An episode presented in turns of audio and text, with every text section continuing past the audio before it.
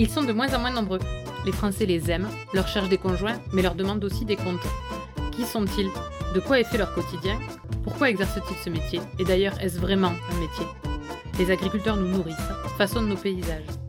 Pour mieux les comprendre et mieux apprendre à les aimer, on va prendre le petit déjeuner avec eux et essayer de mettre nos pieds dans leurs bottes.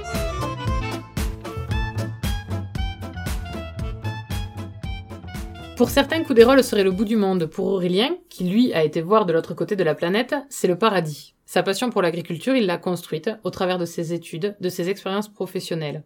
Il essaie toujours d'envisager la stratégie de son entreprise de manière raisonnée et en prenant le temps de peser ses décisions. On a partagé un café, un matin de décembre, on a discuté organisation du travail, stratégie et recherche d'innovation. Allez, on essaie ses bottes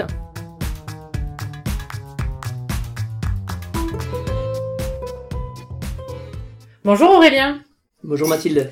Elles sont comment tes bottes Aurélien? Alors écoute, moi je porte euh, des bottes à de très très rares occasions. Euh, c'est surtout des chaussures de travail que j'ai. Est-ce que tu peux te présenter en nous disant qui tu es et quel agriculteur tu es? Alors je m'appelle Aurélien Viala, je suis éleveur de brebis laitières à Martraine, dans le sud d'Aveyron. Je suis en GAEC avec mon papa et nous avons aussi un salarié à mi-temps. Euh, j'ai 28 ans et je suis installé depuis euh, bientôt 3 ans. Est-ce que tu peux me raconter ton enfance? Alors j'ai passé mon enfance donc euh, à rôles sur euh, sur la ferme, tout le temps dehors, tout le temps en train de jouer au foot avec les copains, tout le temps en train de faire du vélo, avec aussi euh, du temps à l'intérieur. J'étais j'étais un enfant à qui la ferme plaisait, c'était pas j'y passais pas tout mon temps libre clairement, je faisais aussi autre chose. Mais voilà, j'ai toujours aimé euh, j'ai toujours aimé ça, euh, j'ai appris à conduire le tracteur avec mon grand-père, euh, voilà.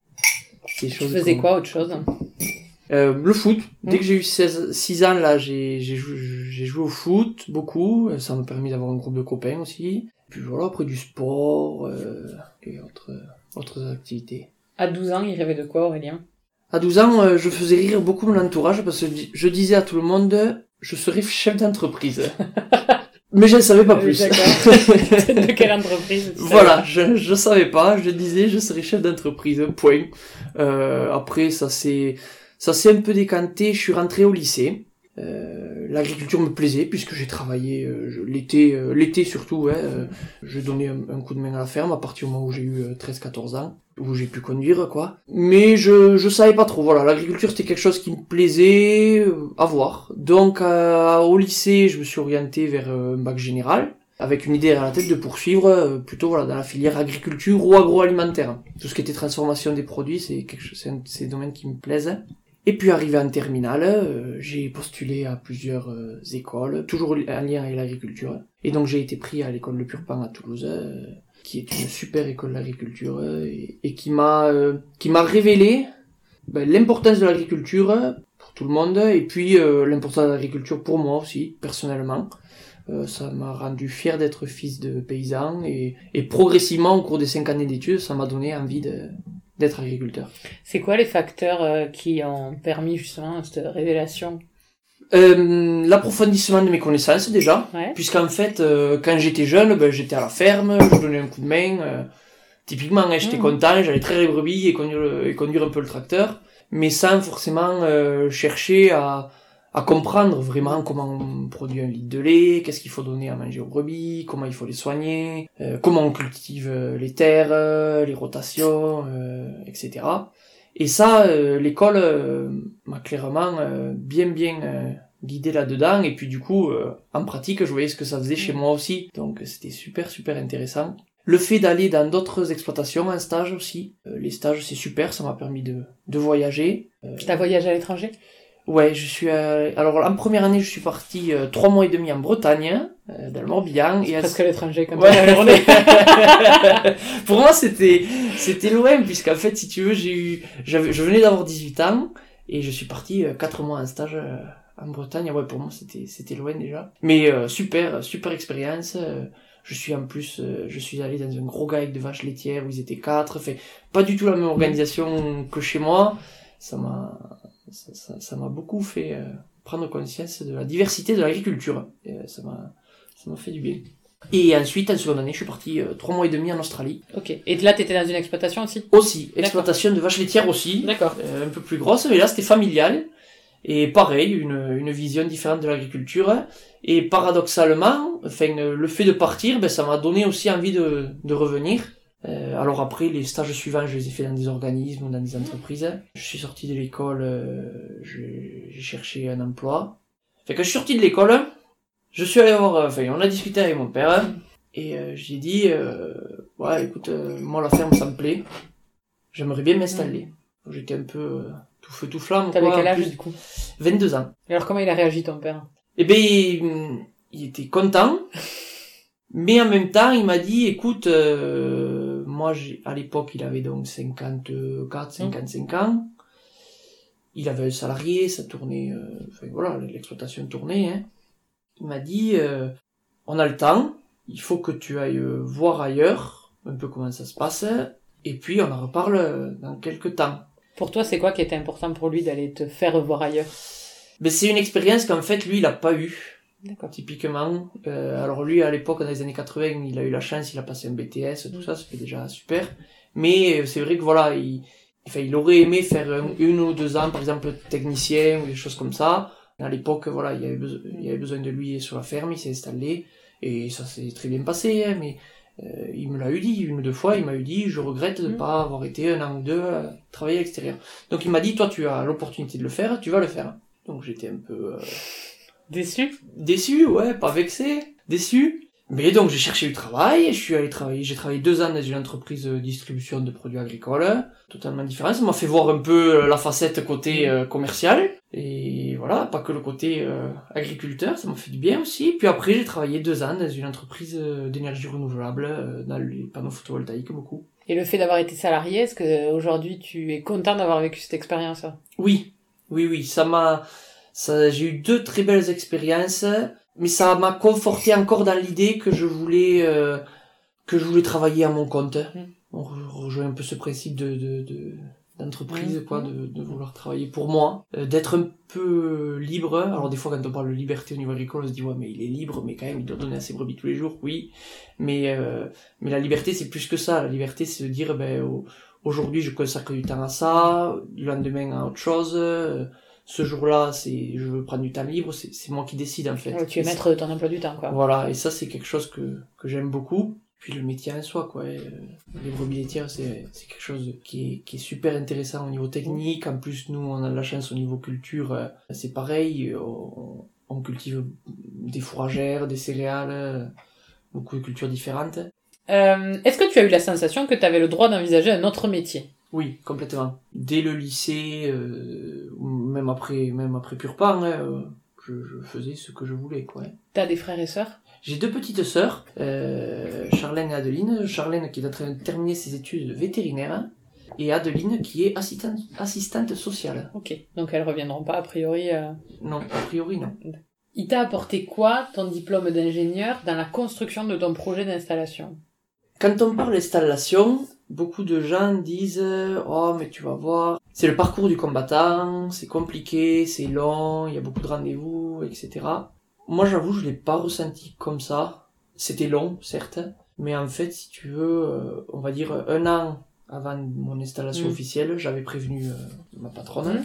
J'ai commencé à prendre du temps pour des rendez-vous, à la chambre, à la banque, etc. Donc en fait, ça m'a pas paru. Je savais que ça allait durer un an. Tout s'est plutôt bien bien mis en place et puis euh, non ça. On va dire si s'il y a un côté un peu voilà, c'est que j'étais pas pressé. Mm. On a pris le temps de faire les choses. Je pense que ça l'école l'école me l'a me l'a- apprise ouais, enfin me l'a apporté. Et dans ta façon de travailler, est-ce que ça t'apporte quelque chose, tu penses, ce diplôme? Au niveau technique, c'est vrai que je pourrais avoir plus de connaissances. Mm. Ça, c'est un peu une lacune. Contre, après, ce qui est bien, c'est au niveau prise de recul. Je pense que ça, ça me permet de, d'anticiper certaines choses, de, de réfléchir à, pas forcément à long terme, mais à moyen terme, sur euh, l'avenir de l'exploitation, les investissements, etc.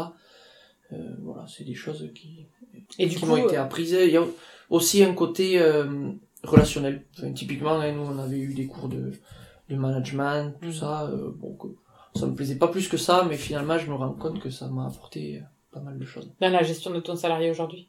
Par exemple, Ouais. euh, ou, ou, avec des partenaires. Quand tu dis qu'au niveau technique, euh, t'as des lacunes, tu fais quoi aujourd'hui pour les, pour les combler? Je discute beaucoup autour de moi, en partie bah, avec mon père, hein, qui, est, avec- qui est mon associé, et qui m'apprend euh, tous les jours quelque chose de nouveau. et, et après, beaucoup avec les partenaires, euh, enfin, le contrôleur laitier, euh, même tout ce qui est gestion ou bancaire, il y a, plein de choses à apprendre. Donc, euh, ouais, ouais, je, je demande. Il faut pas avoir peur de demander. Les gens, en plus, sont, sont très contents de, de venir... euh, de donner de l'information. Et ça, c'est un milieu le milieu agricole, j'aime beaucoup ça, pour avoir côtoyé, côtoyé d'autres milieux. J'aime beaucoup ça parce qu'il y a une certaine forme quand même de bienveillance entre les gens. Peut-être c'est mon avis personnel, mais je le ressens comme ça. C'est-à-dire il y a beaucoup de gens autour de nous, peut-être parce qu'on est jeune ou peut-être parce qu'on se bouge, je sais pas. Ils ont envie de nous donner de l'info, ils ont envie qu'on réussisse, ils nous encouragent. euh, Et ça c'est bien. Et ça fait plaisir. Si tu devais donner un, un élément qui a été déterminant dans euh, le choix de, que t'as fait d'être agriculteur, ce serait quoi? Ah, le, le fait de pouvoir euh, de pouvoir gérer, décider et travailler euh, un peu plus comme je l'entends quoi. Ça fait combien de temps que ta famille elle est à Coudeiro là C'est une très bonne question. Euh, ça fait plus de on y était avant la guerre donc exactement. J'ai pas la date exacte mais euh, les années 20 ou On est au 30. moins à la troisième génération, quatrième. Quatrième. Quatrième génération. Mon arrière-grand-père était déjà ici ouais. Tout à l'heure, t'as parlé de ton grand-père, il t'a connu agriculteur ou pas? Et non, Non. malheureusement non. Il est décédé en 2013. Mais il savait que t'allais reprendre. Je sais pas. Tu sais pas? Je sais pas, en 2013, tu vois, j'étais pas encore sorti au pur pan, tout ça. Mais ils voyaient que j'étais bien accroché quand même. Ça veut dire quoi pour toi être agriculteur au quotidien? Euh, pour moi, être agriculteur, c'est c'est des tâches quotidiennes. hein. Le soin au troupeau, euh, les cultures, euh, l'alimentation des bêtes, etc. Mais c'est en même temps euh, être capable à un moment donné de dire bon, qu'est-ce que je veux faire pour l'avenir? Voilà. Et c'est cette double casquette qui me plaît beaucoup, puisqu'en fait, on est dans un métier où ben, il y, a, y, a y a du boulot, ouais, euh, manuel, ou euh, enfin, on, s'éclate vraiment. euh, tout dans plein d'aspects. Enfin, moi, j'apprends beaucoup, beaucoup de choses, euh, que ce soit même en termes matériels où je suis pas forcément euh, très, euh, très à l'aise. j'apprends des choses. Et puis, il y a aussi ce côté, ben voilà, à un moment donné, où est-ce que je veux aller, qu'est-ce que je fais comme choix, etc. Et des fois, c'est pas évident quand on est dans le quotidien tout le temps d'arriver à dire, bon, je me pose une heure ou deux et je, me de- je me demande qu'est-ce que qu'est-ce qu'on fait.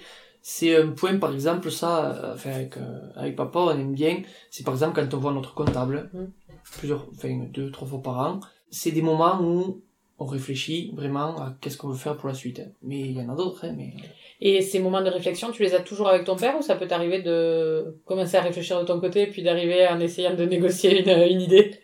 Ouais, souvent on a on a on a bien sûr une idée à la base de Mhm. toute façon elle est personnelle. Après le but c'est qu'on en discute et puis on voit. Je fais rire tout le monde quand je dis ça mais euh, parce qu'il y a plein de gens ben enfin voilà la relation père-fils des fois c'est c'est pas évident hein, mais pour n'importe qui agriculteur ou pas.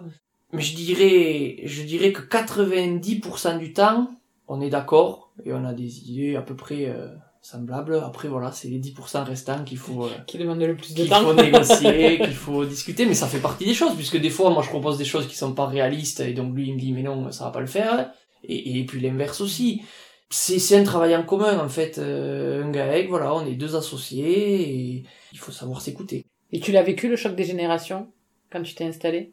Non, c'est pas le choc des générations, parce que hum, je suis pas toujours d'accord avec papa, mais hum, mais je peux pas y reprocher que il veut pas bouger. Ça c'est clair. euh, il est pas contre une idée euh, a priori parce qu'elle est nouvelle, pas du tout. Euh, Il y a des il y a des choses là encore récemment. il m'a, enfin on a pris une ou deux petites décisions. Je veux dire c'était presque lui le moteur Mm. quoi. et alors que, enfin à la rigueur il pourrait dire dans un an ou deux je vais à la retraite. Je pense pas forcément à plus long terme. Mais non ça c'est bien. Ça c'est c'est vraiment quelque chose que Finalement, c'est quoi qui fait que des fois vous êtes pas d'accord? Des petites décisions, des Ouais, fois, ouais, des, petits changements. Mhm. C'est souvent pour des broutilles, en fait. Mhm. D'accord. Sur les grosses décisions, globalement. C'est ce que j'allais te dire. Ouais. Sur les grosses décisions, on est, euh, on est pratiquement tout le temps d'accord. Si on a, enfin, si on n'est pas d'accord, voilà, on en discute, on prend, prendre le temps aussi. Enfin, je veux dire, n'importe qui, euh, il faut pas arriver et dire je veux faire ça, sinon c'est sûr ça marchera pas. il faut dire voilà pourquoi est-ce qu'on est-ce qu'on pourrait faire ça est-ce que Vous faites des réunions, euh, entre guillemets, d'associés. Mais notre réunion c'est au déjeuner tu vois souvent Ok. on discute comme ça non non on fait pas de réunion euh, formalisée faut être clair mais euh, on prend on discute voilà et puis puis tu sais ça dépend des jours aussi hein. il y a des jours euh, moi je suis plus Enfin, c'est comme tout le monde, il y a des jours où ben, je suis plus ouvert, et il y a des jours où j'ai plus envie qu'on me laisse tranquille, voilà, c'est, on est tous pareils, hein. C'est quoi la dernière grande décision que t'as pris Enfin, que vous avez pris que, que nous avons pris. J'hésite entre deux, donc je vais te dire les deux. Mhm. Euh, la première, c'est euh, c'est l'embauche de notre salarié à mi-temps, Mhm. qui donc ça fait six mois qu'il est là, Samuel. J'ai eu le déclic parce que papa a eu un petit problème de santé au début de au début de l'année, euh, et je me suis dit, waouh, là t'es vraiment euh, tout seul. Donc euh, je me suis dit, enfin j'ai dit il faut il faut trouver une solution. Puis bon progressivement papa est venu travailler, puis on a embauché Samuel à deux en fait avec avec un voisin. Et ça pour moi c'est une c'est une super décision parce que à la base tu te dis bon allez pendant six mois je je fais le dos rond, je fais tout seul et puis je me débrouille et puis au moins je montre aux autres que je suis capable de m'en sortir tout seul. Ou alors, euh, moi c'est plutôt mon cas du coup, ou alors euh, j'essaye de me dire ben, quelle solution euh, à long terme on choisit. Et, et en fait aujourd'hui il le fait, en fait on était que deux, donc aujourd'hui on est deux et demi. Enfin il y a toujours des choses à faire. euh, on prend plus de temps pour l'entretien par exemple du matériel. euh, on est peut-être moins pressé pour certaines choses. euh, on- voilà et puis on réfléchit à l'évolution de l'exploitation en fonction de ça. hein. Donc ça c'est la première, hein. c'est très important et j'en suis vraiment très content. Et la seconde, c'est un investissement matériel, mais ça rejoint un peu la première, tu vas comprendre. On avait deux choix d'investissement au début de l'année. On avait dit soit on change un tracteur, soit on réfléchit à améliorer les conditions euh, de traite et les conditions du coup de travail dans la salle de traite Pour vous. pour nous. J'ai calculé que la salle de traite, on y passait entre 600 et 700 heures par an. Le tracteur moins. Il y avait besoin de rénover la salle de traite. Euh, puis c'est vraiment un outil du quotidien. On a, enfin nous on fait, on fait du lait pour la hausse Roquefort. Il y a des critères qualité quand même assez importants, etc. Il faut, faut vraiment rien euh, laisser de côté. Donc on a fait plutôt le choix de, de moderniser un petit peu la salle de traite. Et donc tu vois, elle est en fonctionnement depuis un mois. Écoute, pour l'instant tout va bien. Et voilà, on a gagné en confort pour nous, il y a mo- moins de bruit, enfin, je vais pas rentrer dans les détails, mais on constate a priori une meilleure retraite des brebis, a priori. Voilà, tout se, tout se passe bien, et c'est le genre de choses, voilà, il faut pas attendre forcément d'être, euh, de l'avoir usé à fond pour, euh, pour penser à ce genre de, de remplacement. Tu as dit que tu avais 28 ans, Mm. euh, que tu as un salarié. C'est euh, comment de gérer un salarié quand on a 28 ans? J'imagine qu'il doit pas être beaucoup plus vieux ou... Il a 20 ans. Voilà. Euh, bon, c'est simple. Ouais. Ouais, ça se passe bien. On, on s'entend bien. euh. C'est pas compliqué de d'imposer ses décisions, de donner des ordres, de donner des consignes? C'est venu naturellement? Ben, évidemment, moi je compte beaucoup sur lui déjà, et si éventuellement, soit papa ou soit moi on n'est pas là, et ça je sais que je peux le faire, ça c'est déjà ultra important. À partir du moment où j'ai confiance, ben ça va tout seul. Mm. Et après, non, parce que je, enfin, je considère pas que je suis un donneur d'ordre ou quoi, enfin, quand au travail, on travaille ensemble, la plupart du temps. J'essaye, j'espère, j'essaye de montrer l'exemple, et puis voilà, puis je le sollicite, euh, il y a des domaines dans lesquels il est beaucoup plus compétent que moi, j'ai pas honte de le dire. Donc euh, je lui laisse euh, je lui laisse toute l'amplitude qu'il veut. Mais voilà, en sachant qu'après voilà, j'ai entièrement confiance à lui par rapport notamment au, matériel ou, au troupeau, donc ça c'est c'est quand même une force. Et puis ça c'est le fait d'être trois. Tout le monde me le disait et j'en avais pas conscience, mais là je j'en prends conscience. C'est quand même super. Parce que si moi je suis pas là, ben je sais qu'ils sont deux. Euh, si papa est pas là, il sait qu'on est deux. Si éventuellement, ben il y en a deux d'absents parce que du coup il est à mi-temps, mais enfin on peut se débrouiller un jour tout seul. Enfin c'est pas grave. C'est beaucoup plus flexible, c'est beaucoup plus facile. Ça vous a apporté de la souplesse, quoi. Ouais, complètement, complètement. Donc tu nous as dit que tu n'avais pas de bottes, mais à quelle heure tu enlèves et tu enfiles tes chaussures Alors le matin, euh, le matin en période de traite, on commence à traire vers 6h30, voilà. Donc on traite, on donne aux brebis, on s'occupe des agnelles, des agneaux. Après, en fonction de la météo, soit on s'occupe dans les champs, soit on fait, on s'occupe du matériel, soit on s'occupe des- aussi de tout ce qui est administratif, hein, puisqu'il y a quand même euh, pas mal de travail aussi, hein, il faut en avoir conscience. hein. il faut être capable de prendre le temps pour le faire aussi. Il faut savoir prendre du temps pour régler, des... enfin, juste, notamment les dossiers de subvention et tout ça. Vous gagnerez plus de temps à, y travailler une heure qu'à le bâclan et, et en six mois. Quoi. Et puis le soir, on, pareil, on traverse 5h, quart, 5h30, et le but c'est qu'à 6h30, ouais, 6h30, 7h moins le quart, ce soit fini. Voilà. Ma journée, à peu près. Tu nous l'as dit, tu commercialises comment tes produits? Alors nous, on traite pour l'AOC Roquefort, donc on a une industrielle euh, qui nous prend le lait. Est-ce que ça veut dire quelque chose pour toi euh, de traire pour euh, un signe officiel de qualité? Oui, oui, oui. Aujourd'hui, euh, je pense que au niveau global, l'agriculture qui produit des produits de qualité, elle s'en sort mieux que l'agriculture euh, qui fait des produits standards, c'est clair, il n'y a pas besoin. On le voit euh, rien, que, rien que nous dans le sud Aveyron. euh. Mais oui, c'est important, puisqu'en fait aujourd'hui, le consommateur, il recherche une histoire avec son produit. Et j'irai même plus loin, il recherche une histoire du produit, mais même derrière l'histoire euh, de la transformation, enfin tout ce comment on a fait pour obtenir ce produit, etc. Il est de plus en plus exigeant. Donc, bien sûr, pour moi, c'est important, et puis c'est clair que c'est, c'est, enfin, euh, c'est ça qui crée de la valeur ajoutée sur nos exploitations aujourd'hui. Nous, on crée la valeur ajoutée, de la valeur ajoutée parce qu'on fait euh, du fromage. euh, bon, nous, c'est le Roquefort, mais il y a aussi d'autres fromages de qualité. euh. Donc ça, oui, c'est très très important. Euh, même si des fois, euh, les relations avec nos industriels ne sont pas au beau fixe. Le Roquefort, il est produit par des industriels, vous, vous le produisez pas à la ferme. C'est ça. En fait, le Roquefort, je vais pas te détailler tout le cahier des charges, mais grosso modo, il y a sept industriels Mhm. qui possèdent des caves euh, dans le rocher du Combalou, sur la commune de Roquefort, qui ont donc le droit d'affiner du fromage et donc de commercialiser sous le, sous le signe Roquefort. Et toi, tu vends euh, à quel industriel? Je le commercialise pour les Roquefort Carl. Et est-ce que, euh, est-ce que ça a aussi une signification euh, d'un point de vue euh, autre que économique hein? Ouais, c'est un ancrage territorial, c'est clair. Quand on dit euh, je suis un éleveur aveyronnais et je fais du Roquefort, c'est c'est une forme de reconnaissance aussi. Après, voilà, à nous aussi de participer à la vie du fromage, à la vie du produit et, et à le faire, le faire vendre aussi, quoi. On est, moi, j'ai tendance à croire qu'on est, euh, en tant que producteur ou en tant qu'habitant hein, du, de l'Aveyron, on est les meilleurs ambassadeurs de, de nos produits. Ton lait, tu dirais que tu le produis comment? Euh, avec des produits locaux. C'est-à-dire que nous, le, le- l'objectif de l'exploitation, c'est d'être au maximum autonome. En fourrage, bien sûr, pour la paille aussi, pour les céréales. Ça, c'est vraiment euh, un objectif euh, recherché et assumé. Donc voilà, mon, mon lait de brebis, les produits euh, et les produits locaux. Est-ce que être éleveur, ça veut dire quelque chose de plus pour toi qu'être agriculteur? Non, parce que j'aime pas trop opposer les différents modèles d'agriculture. On a chacun euh, nos spécificités. À l'école à Toulouse, j'ai eu l'occasion de... Je me suis retrouvé en promo avec euh, des fils de viticulteurs, des fils de céréaliers, des fils d'éleveurs euh, de vaches laitières, euh, un peu tous les profils d'agriculture qu'on a. Ce qui a contribué d'ailleurs à, enfin, à une certaine forme d'ouverture, hein. Puisqu'en fait, les éleveurs, ben, nous, on râle parce qu'il faut donner aux brebis le dimanche, mais les céréaliers, ils te disent, ben oui, mais nous, tout le mois de juillet, on le passe sur la moissonneuse. Et les viticulteurs, ils disent, mais tu comprends, nous, le mois de septembre, les, les, les vendanges, en 15 jours, on joue euh, toute notre année. Vous râlez tous, quoi. Voilà.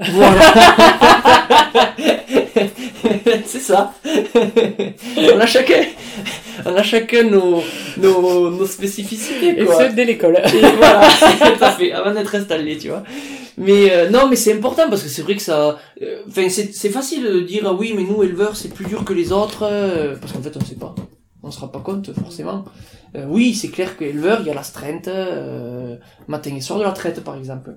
Mais voilà, c'est c'est comme ça. euh. Moi, ce que j'aime dans mon métier d'éleveur, c'est la, c'est les relations avec les animaux. C'est vrai que il y aurait pas les brebis, ce serait plus du tout, du tout le même métier pour moi. On a dit tout à l'heure, euh, tu traites pour Roquefort, donc forcément t'es sur un territoire où il y a beaucoup de brebis. Est-ce Oui. que tu t'es quand même posé la question de la production que tu avais, ou ça a toujours été une évidence que tu adorais les brebis et que tu voulais euh, élever ça? Alors, j'ai envie de te dire que c'est plutôt une évidence, et puis en fait, grâce aux expériences que j'ai eues, en Bretagne ou, ou en Australie, avec des vaches, qui m'ont beaucoup plu, hein, parce que c'est très intéressant, les vaches laitières aussi, mais c'est plus euh, une question de gabarit, en fait. C'est, c'est juste qu'en fait, les vaches, ben, quand ça veut pas avancer, ben, tu pourras faire ce que tu veux, ça avance pas, quoi. Une brebis, c'est un petit peu plus flexible, on va dire, hein, et puis c'est, ouais, je sais pas, c'est, non, c'est un animal qui, qui me plaît bien, ouais. Tout à l'heure, tu as parlé de la relation avec l'animal. Euh, ça se traduit comment, euh, le fait que c'est quelque chose qui te plaît? Bah, tu, tu fais attention à comment elle se comporte euh, dès le matin en fait. Hein. Dès le matin salle de traite, ben, tu vas voir toutes tes brebis défiler devant toi tu vas pouvoir voir que, ben, si elles vont bien, s'il n'y a pas de problème. Après tu vas aller leur donner à manger, tu vas voir si elles mangent toutes bien.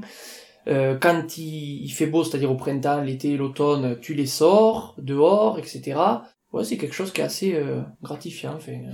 Tu en as combien de brebis? Alors on a environ 400 brebis à la traite, plus euh, 100, 130, 140 agnelles. Donc des petites brebis. Elles ont pas de nom? Et non, elles ont pas de nom euh, individuel. Dans 20 ans, tu t'imagines où et comment? Dans 20 ans, ben, j'espère agriculteur déjà, ou au même endroit, j'espère aussi. Et puis voilà, après, après je suis pas quelqu'un qui fait des, des changements euh, fondamentaux tous les quatre matins, bien qu'il y en a qui le font et qui réussissent très bien. Mais euh, je suis plutôt quelqu'un de, de dans le temps, enfin, j'essaye de, de prendre le temps, de choisir des choses progressivement, etc. Donc voilà. euh, Là, tu vois, typiquement, on est en train de voir pour le départ.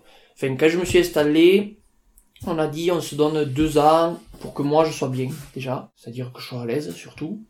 Euh, et tu vois, je te disais tout à l'heure, euh, j'apprends encore des choses. Donc, euh, et ça fait trois ans. Donc, je, je, je continue à apprendre, hein, c'est ça qui est intéressant. hein. Donc, on se donne deux ans pour que moi je sois bien, calé, etc.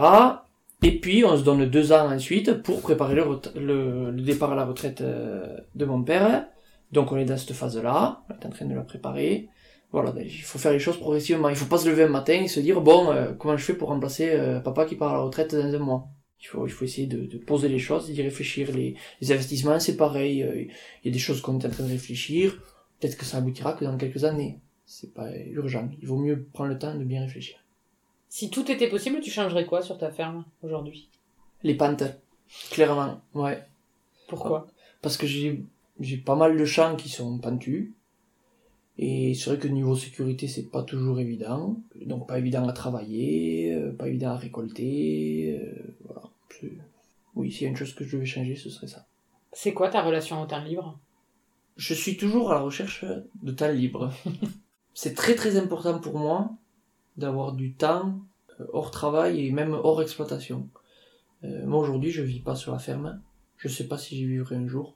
Parce qu'en fait j'aime bien avoir de bah, typiquement c'est plutôt le dimanche ou des choses comme ça. Euh, sortir faire autre chose et penser à autre chose c'est quelque chose de très très important pour moi pour mes proches aussi hein pour ma copine pour ma famille pour mes amis euh, faut pas toujours être la tête dans le guidon euh, à la ferme Et tu fais quoi le dimanche après-midi?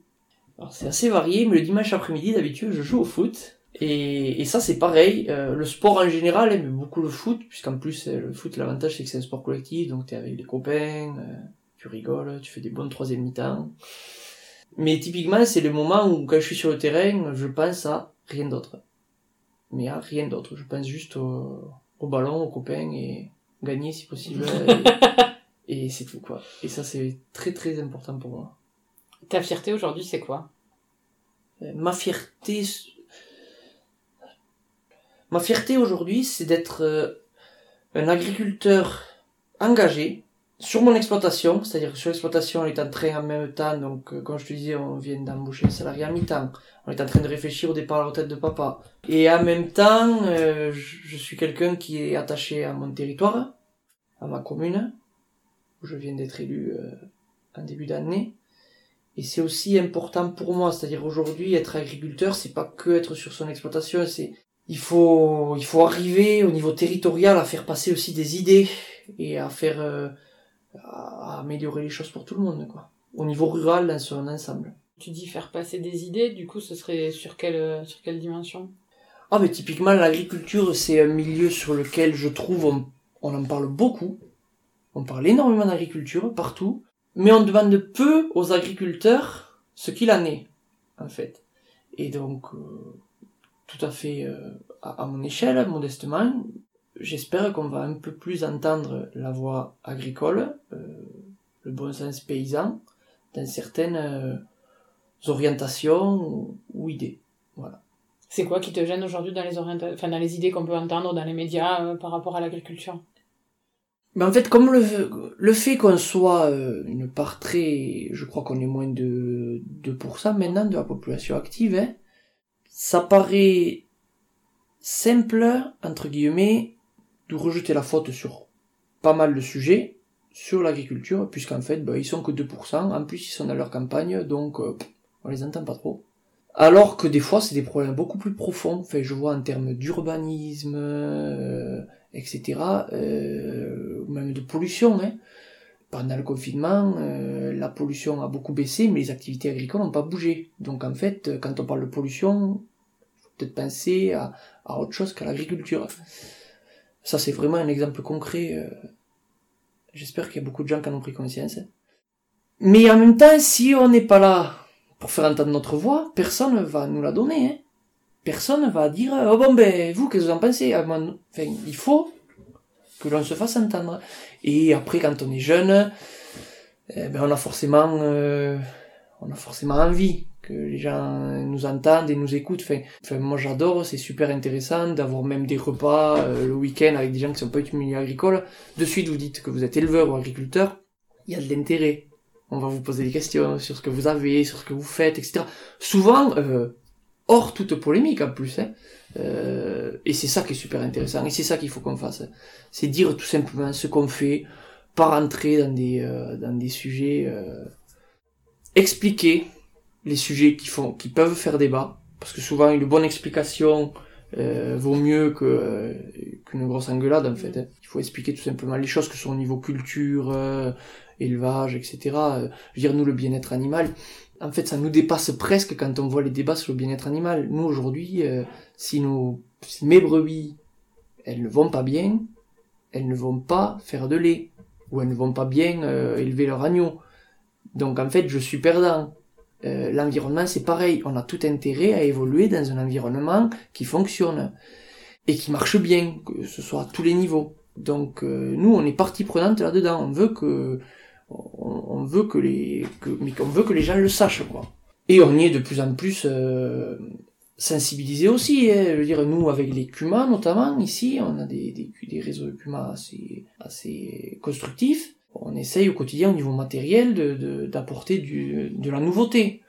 Euh, ou, au moins d'essayer certaines choses. Euh, il y a par exemple le semi-direct.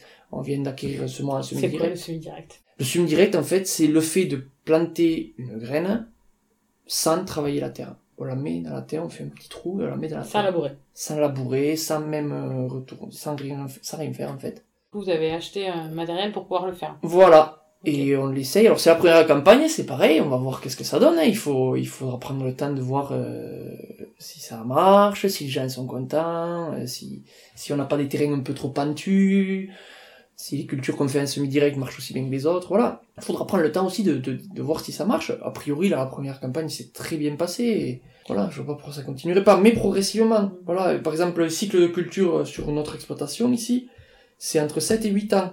Donc vous allez pas tout changer du jour au lendemain, un cycle qui, qui dure plusieurs années, il faut du temps. C'est quoi l'intérêt de faire du semi-direct Pour euh, toi et pour euh, ta, tes terres, ta terre et tout ça? Typiquement dans les pentes, c'est pour limiter l'érosion. Si tu veux, le fait de labourer, ça déstructure le sol. Et donc en fait, euh, si tu sèmes par-dessus et puis qu'il fait une grosse averse par exemple, ben, t'as toute ta terre, toute ta, matière organique, toute ta terre qui descend, et ça fait de l'érosion. Donc typiquement le semi-direct, ben, tu plantes ta graine dans le sol, le sol est pas déstructuré, il peut y avoir une grosse averse, il n'y aura pas d'érosion. Ok. C'est un exemple. Si tu devais nous raconter une anecdote qui te raconterait, ce serait laquelle? On a eu une histoire là par rapport au lait, si tu veux, ils voulaient nous faire signer des, des, contrats, etc. Et euh, mais typiquement, moi j'ai dit qu'il fallait surtout rien signer tant qu'on n'était pas euh, calé calé parce que un contrat euh, c'est engageant, on ne sait pas derrière tout ce que ça peut engendrer.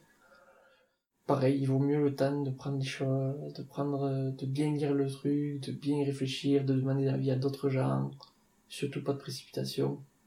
Ou ou après euh, quand on a quand on a voté pour euh, acheter ce, ce, ce semoir là un semi-direct mais typiquement moi j'ai donné les arguments en disant aux gens euh, voilà je pense qu'on va s'en servir que ça va être quelque chose de d'utile qu'aujourd'hui tout le monde se dit bon mais peut-être que je ferai pas beaucoup d'hectares avec etc mais on tente et puis finalement tu vois on avait un objectif de 100 hectares la première année. Et si je dis pas de bêtises, on en a fait 130, je crois. Tu vois, on a fait 30% de plus que l'objectif. Et enfin, c'est super, quoi. Bon, après, je sais pas pour l'avenir, on verra, mais euh, quelque chose comme ça, ou aussi, ou alors, pareil, à niveau matériel, euh, je me suis mis à une Kuma euh, exprès à, à Brasque, là, pour une RC tri. hein. Parce qu'en fait... Euh, Qu'est-ce que c'est. Parce que moi, je ne sais pas. Une RC tri, en fait, c'est une, euh, c'est une machine hein, qui gratte le sol, mais vraiment euh, superficiellement, juste euh, la surface, quoi, et qui, qui en fait effectue un désherbage mécanique. Donc, soit tu utilises, un- soit tu utilises un pulvérisateur et tu mets un produit chimique qui tue euh, de façon, en fait, euh, euh, les plantes, quoi, ou soit, en fait, tu, peux essayer un désherbage mécanique qui perturbe les plantes au niveau de la surface, et notamment ben, les véroniques ou des choses comme ça. Il y a certaines plantes qui sont très sensibles à ça. Et donc, pour la luzerne, donc la luzerne c'est une des plantes majeures dans l'alimentation des brebis laitières, une source de protéines importante. Elle reste plusieurs années, la luzerne, mais progressivement, au fil des ans, en fait, ben, il y a des mauvaises herbes qui poussent. Et typiquement, il y a de la véronique. La véronique, c'est cette petite plante bleue là, invasive, euh, c'est affreux. Vous, vous tirez une fleur, en fait, vous tirez un kilomètre de, de plante, quoi. Et donc l'an dernier, euh, on a adhéré à, à cette RC Tri, euh, dans une Kuma voisine. Bon, bref. Je suis allé la chercher samedi avec euh, mon beau-frère. On a dit, allez, on, va l'essayer. Donc on est allé dans un champ de luzerne, et, on a fait plusieurs réglages. On a, euh, pour le coup, ben, papa est venu voir qu'est-ce que ça donnait. Je crois qu'il y avait, il y avait, ma copine aussi, il y avait mes sœurs, tout ça. Et on a essayé ça, plusieurs trucs hein. mais sans trop savoir que ça allait donner quoi. Et puis et puis en fait on a été super contents euh, puisque la luzerne en fait était en, en dormance en fait, c'était au printemps. Donc elle a pas du tout été perturbée par ce passage, mais par contre les autres plantes ont, ont bien été détruites par par cette machine et typiquement ouais, ça c'est c'est un coup aurélien comme tu dis. Quand t'es pas sur ton exploitation, t'es où et tu fais quoi? Euh, je suis euh... j'allais dire je suis en train de bouffer mais dire pas. Ah mais si, c'est très bien. C'est la base pour un agriculteur. Mais non, euh, bah, typ- je passe du temps avec euh, avec ma copine euh, ou alors en famille, euh, avec mes avec mes copains aussi. Donc euh, je te disais foot, vélo, euh, plein d'activités. euh. Je passe du temps aussi un petit peu à la mairie, à Martrain, aux jeunes agriculteurs, plein de choses. À 95 ans, quand tes arrière-petits-enfants te demanderont c'est quoi ton métier, tu leur répondras quoi? Éleveur. Et à celui qui écoute et qui y connaît rien, tu veux lui dire quoi? Que l'agriculture c'est plusieurs facettes, c'est plusieurs métiers, c'est très très divers. Si peu qu'on s'y plonge un peu, si peu qu'on y met un doigt, on se rend vite compte qu'on y a un bras dedans et que que c'est super enrichissant. Enfin, je veux dire au niveau euh, au niveau de de la nature, euh, comment elle évolue, au niveau des animaux, comment ils se comportent, c'est c'est enrichissant. Des fois, c'est un peu perturbant parce que la nature, euh, on la contrôle pas, hein, le climat, la pluie, tout ça. euh, c'est rageant, presque des fois. Papa me le dit des fois en rigolant. Il me dit, mais tu contrôles pas la pluie encore parce que je- des fois, j'aime bien organiser les choses, tout ça. je dis oui, c'est vrai, mince. Mais euh, voilà, c'est c'est enrichissant.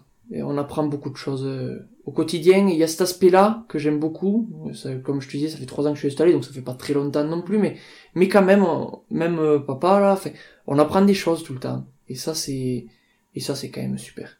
Et en trois mots, qu'est-ce qui te botte le plus dans ton métier? Euh, liberté, nouveauté et, et travail. Merci Aurélien. Merci Mathilde. On peut avoir fait des études supérieures poussées et reconnaître avoir des lacunes dans l'exercice de son métier d'agriculteur. On peut être très soucieux d'entamer avec sérieux sa vie professionnelle, mais ne pas hésiter à s'engager sur son territoire. On peut être organisé, aimer que les choses soient carrées, et apprécier plus que tout travailler avec l'imprévisible que sont la nature et le vivant. C'est ça, être agriculteur aujourd'hui. À bientôt dans de nouvelles bottes. Si vous avez aimé, n'hésitez pas à partager ce podcast ou à le noter avec 5 étoiles sur Apple Podcast. Laissez-nous un petit like ou un commentaire, nous serons infiniment heureux de vous lire. À bientôt dans de nouvelles bottes.